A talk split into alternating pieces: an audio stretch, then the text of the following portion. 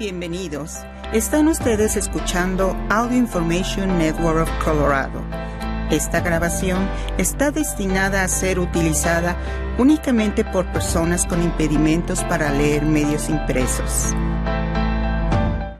Gracias por acompañarnos el día de hoy de BBC Mundo. Mi nombre es Claudia Murphy. Comenzamos con una noticia de Gorbachev. Muere Gorbachev. ¿Qué fueron la perestroika y la glasnost, las políticas de apertura que cambiaron la historia de la URSS y del mundo. Si hay dos palabras asociadas a Mikhail Gorbachev y a su decisiva etapa al frente de la URSS, estas son perestroika y glasnost. La primera significa reconstrucción y la segunda apertura. Estos dos conceptos innovadores que impulsó Gorbachev, quien falleció este martes a los 91 años en Moscú, cambiaron la hasta entonces rígida naturaleza de la Unión Soviética, tanto que al final acabó por caer. En marzo de 1985 murió a los 73 años Konstantin Chernenko, que llevaba solo un año al frente del timón del país. A diferencia del conservador Chernenko, que había forjado su carrera en el estalinismo, el número dos de la jerarquía era un político relativamente joven, de 54 años, con ideas reformistas, Mikhail Gorbachev. A falta de otro candidato plausible, Gorbachev fue elegido por unanimidad como secretario general del Partido Comunista y con ello líder de la entonces segunda potencia mundial, cargo desde desde el que impulsaría sus políticas de apertura. La perestroika. En la década de 1980, el nivel de vida en la URSS estaba cayendo, mientras en Estados Unidos y en Europa avanzaba cada vez más. La economía soviética pasaba por graves apuros y Moscú no podía permitirse mantener la cada vez más exigente carrera armamentista con Washington. Por otro lado, informes del gobierno indicaban la necesidad de fomentar las pequeñas empresas privadas para sostener la economía. Así, Gorbachev creyó que era necesaria una reforma integral que permitiera modernizar y reestructurar la economía de la Unión Soviética. A esta visión se le llamó perestroika. Desde 1985, Gorbachev emprendió una serie de aperturas económicas, entre ellas la propiedad privada de algunos bienes y relaciones comerciales con Occidente, siempre sobre las bases del socialismo. Básicamente, la perestroika tenía como objetivo cambiar la economía de planificación central de la Unión Soviética hacia una economía de mercado. China ya había iniciado reformas similares bajo el mandato de Deng Xiaoping desde 1979, por lo que algunos analistas comparan la perestroika con las políticas reformistas de su vecino. Y si bien hay similitudes, la mayor diferencia es que en el caso de la URSS, la apertura económica estuvo acompañada de una liberalización, liberalización política, social y cultural sin precedentes en el mundo comunista, la glasnost. La glasnost la nueva doctrina amplió la libertad de expresión en el país hasta niveles inesperados. Libros hasta entonces prohibidos que desafiaban no solo la historia oficial, sino también la legitimidad del gobierno comunista, pasaron a publicarse en grandes ediciones. Se liberó de prisión a dissidentes políticos y se investigaron excesos de la justicia, al tiempo que cesaba la persecución religiosa y se toleraban los distintos credos.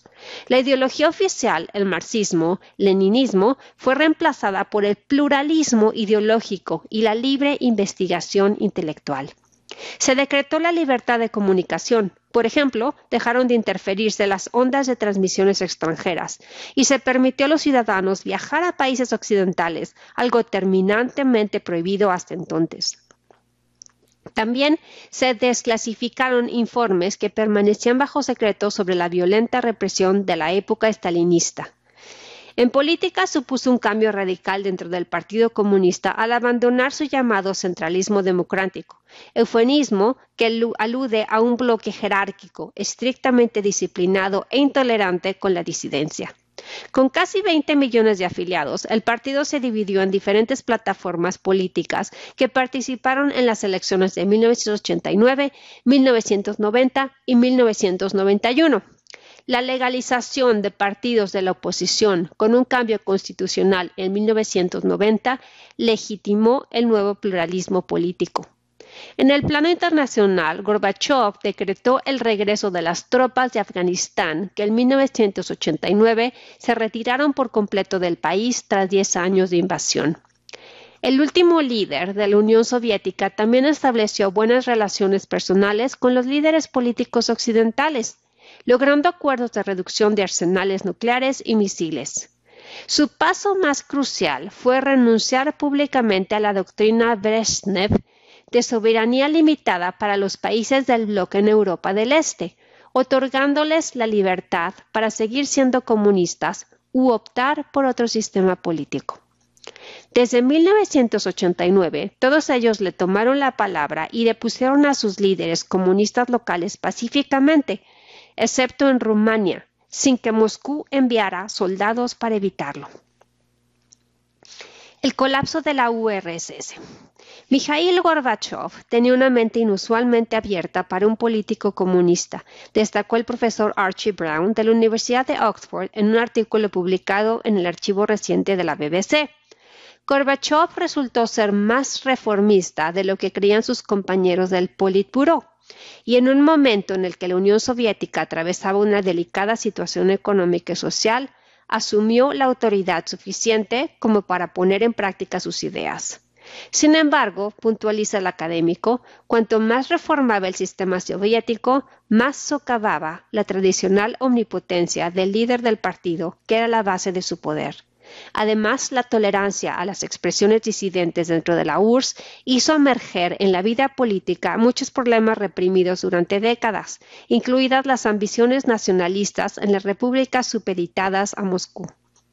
Tanto es así que en 1990 se vio seriamente amenazada la existencia misma de la Unión Soviética. En diciembre de 1991 fracasaron los esfuerzos de Gorbachev por reestructurar la identidad, la entidad como una federación voluntaria de sus repúblicas, y el país se disolvió en 15 estados, el mayor de ellos Rusia. A todo ello le seguirá una gravísima crisis económica que llevó a millones de rusos a la miseria y al surgimiento de la élite de los oligarcas que, apoyados por el poder político, se apropiaron de la riqueza del país. Esta complicada situación propiciaría una década después la llegada al poder de Vladimir Putin y la progresiva pérdida de libertades políticas y sociales en Rusia. Continuamos con algo de Corea del Sur. Estamos en huelga de tener bebés, el país con la natalidad más baja del mundo y las consecuencias de este fenómeno. Corea del Sur se encamina a una crisis sin precedentes. La razón, su población no crece al ritmo que debería.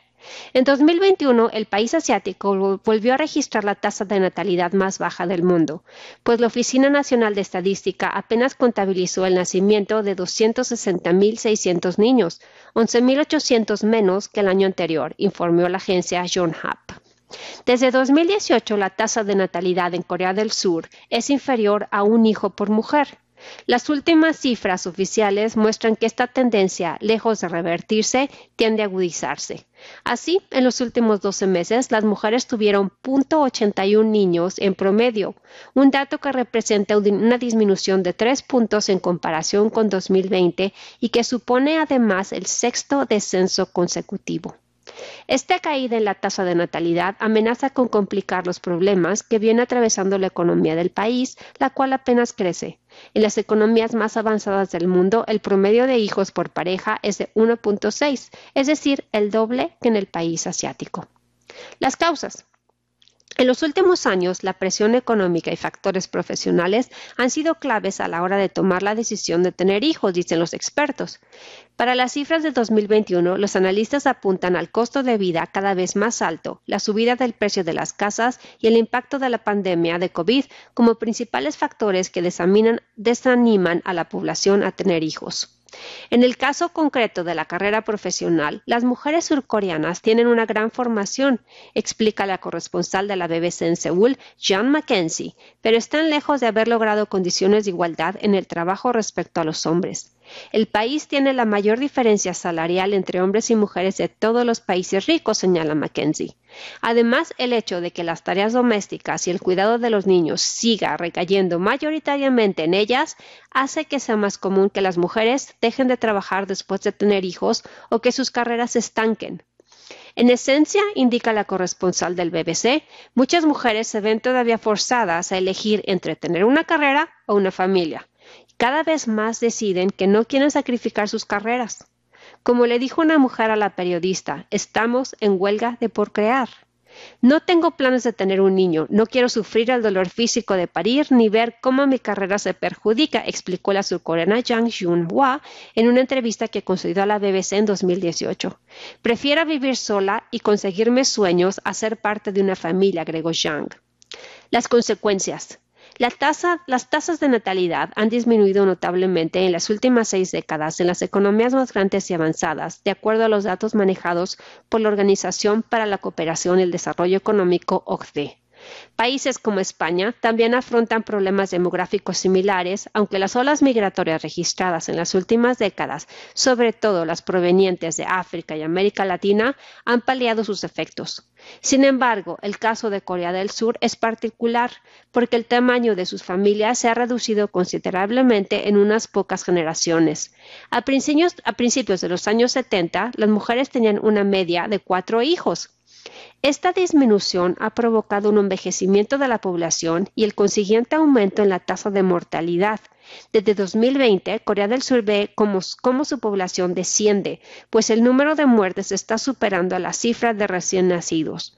Solo en mayo de este año, el país registró 28.859 decesos frente a 20.007 alumbramientos. Los expertos sostienen que los países necesitan al menos dos hijos por pareja, una tasa de 2 a 1, para mantener su población en el mismo tamaño sin tener que recurrir a la inmigración. La disminución de la población puede generar múltiples problemas económicos. Por un lado, exige un mayor gasto público para responder al aumento de la demanda de los sistemas sanitarios y de las pensiones, y por el otro, el descenso de la población joven también causa una escasez de mano de obra. Los pronósticos. Los expertos advierten que Corea del Sur podría enfrentar un terremoto demográfico a partir de 2030 debido al declive y rápido envejecimiento de su población.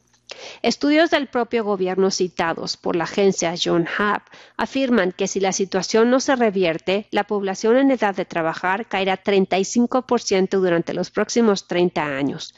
En América Latina, Uruguay enfrenta un desafío demográfico similar al de Corea del Sur. Desde 2015, la tasa de natalidad del país sudamericano ha pasado de 1.9 hijos por mujer a 1.4, y a ello hay que sumarle la inmigración de sus jóvenes, una combinación que explica por qué su población viene decreciendo. Y ahora, ¿por qué dormir poco nos vuelve menos generosos? ¿Y qué otras consecuencias tiene la falta de sueño? ¿Qué determina qué tan generoso eres como persona? Podría ser cuánto dinero tienes, cuán amable eres, o tal vez se trata de tus valores.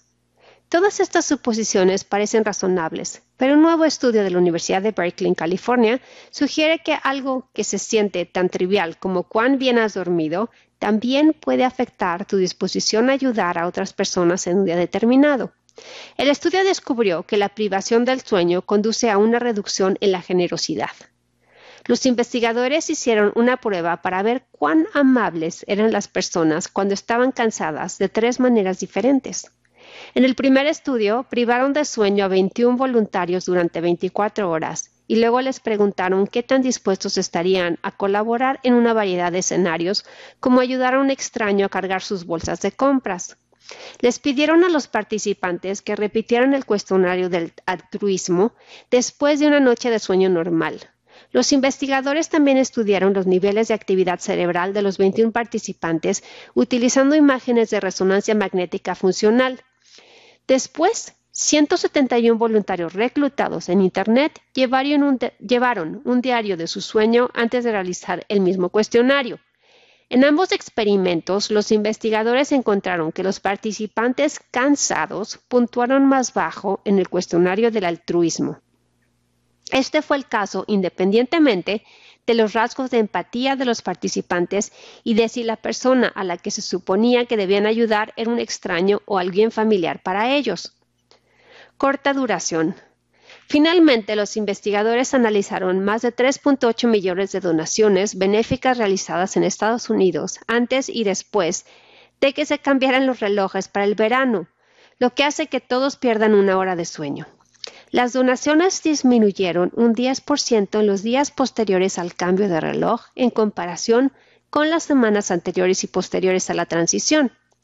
El análisis de imágenes de resonancia magnética funcional encontró que la privación del sueño parece estar relacionada con una actividad reducida en el área del cerebro vinculada a la cognición social, que regula nuestras interacciones sociales con los demás. El cambio en la actividad cerebral no se relacionó con la calidad del sueño, solo con la cantidad. La buena noticia es que este efecto es de corta duración y desaparece una vez que volvemos a nuestro patrón normal del sueño. El sueño es vital. Hace tiempo que se estableció que el sueño es fundamental para muchos aspectos de nuestra salud y bienestar.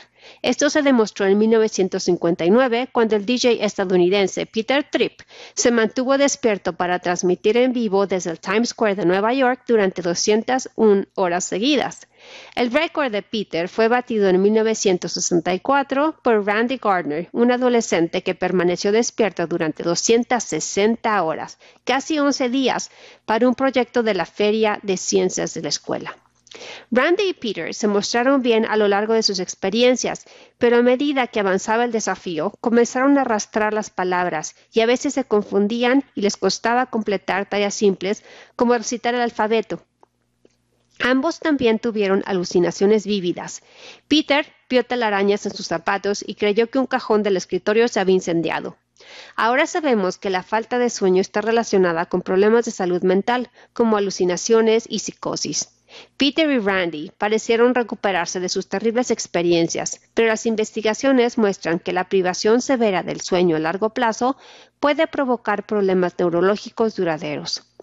Desde los experimentos de Peter y Randy, la investigación ha encontrado que la falta de sueño afecta la mayoría de los aspectos de nuestro comportamiento y no menos importantes nuestras habilidades básicas de pensamiento como la memoria y la toma de decisiones. En 1988, la Asociación de Sociedades Profesionales del Sueño publicó un informe en la revista Sleep advirtiendo que dormir mal lleva a un mayor riesgo de tener un accidente, como una colisión en la carretera o un percance haciendo arreglos en el hogar.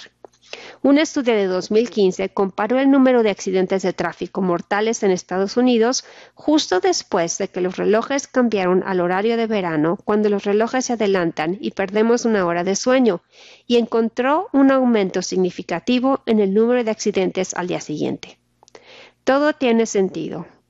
Los psicólogos creen que la amabilidad y la generosidad son parte de nuestra cognición social un conjunto complejo de procesos que controlan cómo interactuamos con los demás y cómo tomamos decisiones sobre nuestro comportamiento hacia ellos. Estas decisiones se basan en muchos factores. Cada uno de estos factores se ve afectado por lo bien que dormimos, nuestra memoria, todos los aspectos de la memoria de situaciones anteriores, la calidad de nuestras decisiones, lo impulsivos que somos y sobre todo nuestras emociones y lo bien que podemos regularlas. Es de esperar que la cantidad de dinero que estamos dispuestos a donar también sea sensible al sueño. Así que la próxima vez que un amigo te pida que hagas una donación para su maratón que busca recaudar fondos para una buena causa, duerme antes de darle una respuesta. Y finalizamos con el lado negativo de que tu familia te diga que eres una persona bonita. Imagínate la escena. Una niña se prueba un vestido lindo, hace un giro y con gran satisfacción lo alisa. Los adultos a su alrededor se hacen eco de su deleite y le dicen lo bonita que es. Más tarde, mira sus libros favoritos y ve personas delgadas y animales delgados que se embarcan en emocionantes aventuras, mientras que sus contrapartes más pesados son retratados como lentos o torpes. A veces se da cuenta de que sus propios padres se preocupan por el peso o apariencia que tienen. Para cuando sea adolescente, quizás sus padres se preocupen por el impacto de los influencers en la imagen corporal que tiene de sí misma. Pero investigaciones indican que en realidad su percepción de los cuerpos y su aceptación social se habrán formado mucho antes, en esos primeros años. Cuando pensamos en nuestra relación con nuestros cuerpos, a menudo es difícil determinar con precisión de dónde proviene nuestra satisfacción o insatisfacción. Si pensamos en nuestra infancia, podemos recordar una colección de comentarios observaciones. Ninguno de ellos quizá parezca enormemente impactante en sí, y sin embargo, su efecto acumulativo puede ser sorprendentemente potente. Ya sea en forma de elogios o críticas, el tipo de atención a las formas del cuerpo puede establecer creencias e inseguridades que son difíciles de eliminar. Las consecuencias pueden ser tremendamente dañinas, como muestran estudios con actitudes familiares y comentarios despectivos sobre el peso vinculados a problemas de salud mental y trastornos alimentarios. Además, ha aumentado la estigmatización más amplia de los niños con sobrepeso, lo que afecta su autoestima y por supuesto su imagen corporal. Dado lo temprano que comienza esta conciencia de los ideales corporales, ¿qué pueden hacer los padres y cuidadores para ayudar a los niños a sentirse seguros de sí mismos y más solidarios con los demás? La vergüenza corporal no es innata, los ideales físicos difieren enormemente a lo largo del tiempo y las diferentes culturas. Una mirada rápida a cualquier pintura de Peter Paul Rubens o incluso a la estatuilla de 29.500 años conocida como la Venus de Willendorf muestra cuán exuberantemente han acogido los humanos las características curvilíneas. Pero hoy, a pesar de un creciente movimiento de positividad corporal que celebra todas las formas y tamaños, la idea de que un cuerpo delgado es preferible sigue siendo dominante en las redes sociales, en los medios tradicionales, en la televisión, en la pantalla grande y en la publicidad. La conciencia de los ideales corporales comienza temprano y refleja la experiencia de los niños del mundo que los rodea. En un estudio se pidió a niños de 3 a 5 años que eligieran una figura de una gama de tamaños delgados a grandes para representar a un niño con características positivas o negativas. Por ejemplo, se les preguntó qué niños serían antipáticos o amables, quiénes serían objeto de burlas por parte de otros y a quiénes invitarían al cumpleaños. Los niños tendían a elegir las figuras más corpulentas para representar las características negativas. Crucialmente, este sesgo fue influenciado por otros, por ejemplo, las actitudes y creencias de sus propias madres sobre las formas del cuerpo afectaron el resultado. Además, los niños mayores mostraron un sesgo más fuerte que los más pequeños, lo que nuevamente indica que fue aprendido, no innato. Los hallazgos indican que los entornos sociales de los niños son importantes en el desarrollo de actividades positivas y negativas hacia el peso, concluyen los investigadores. Vemos los patrones en los que los niños atribuyen las características positivas a las figuras más delgadas y las características negativas a las figuras más grandes, dice Sean McKillian, profesora de psicología en la Universidad de La Trobe en Melbourne, Australia, que se especializa en insatisfacción corporal. Están desarrollando eso temprano, lo cual es una preocupación porque potencialmente tienen la oportunidad de internalizar esta percepción que ser más delgado es deseable y está asociado con recompensas sociales. Otro estudio mostró que la actitud de sus padres hacia el peso influye en niños de hasta tres años. Con el tiempo aumentaron las asociaciones negativas de los niños con los cuerpos grandes y la conciencia de cómo perder peso. A menudo hay un elemento de género en estas percepciones, con los hijos más afectados por las opiniones de sus padres y las hijas por las actitudes de sus madres.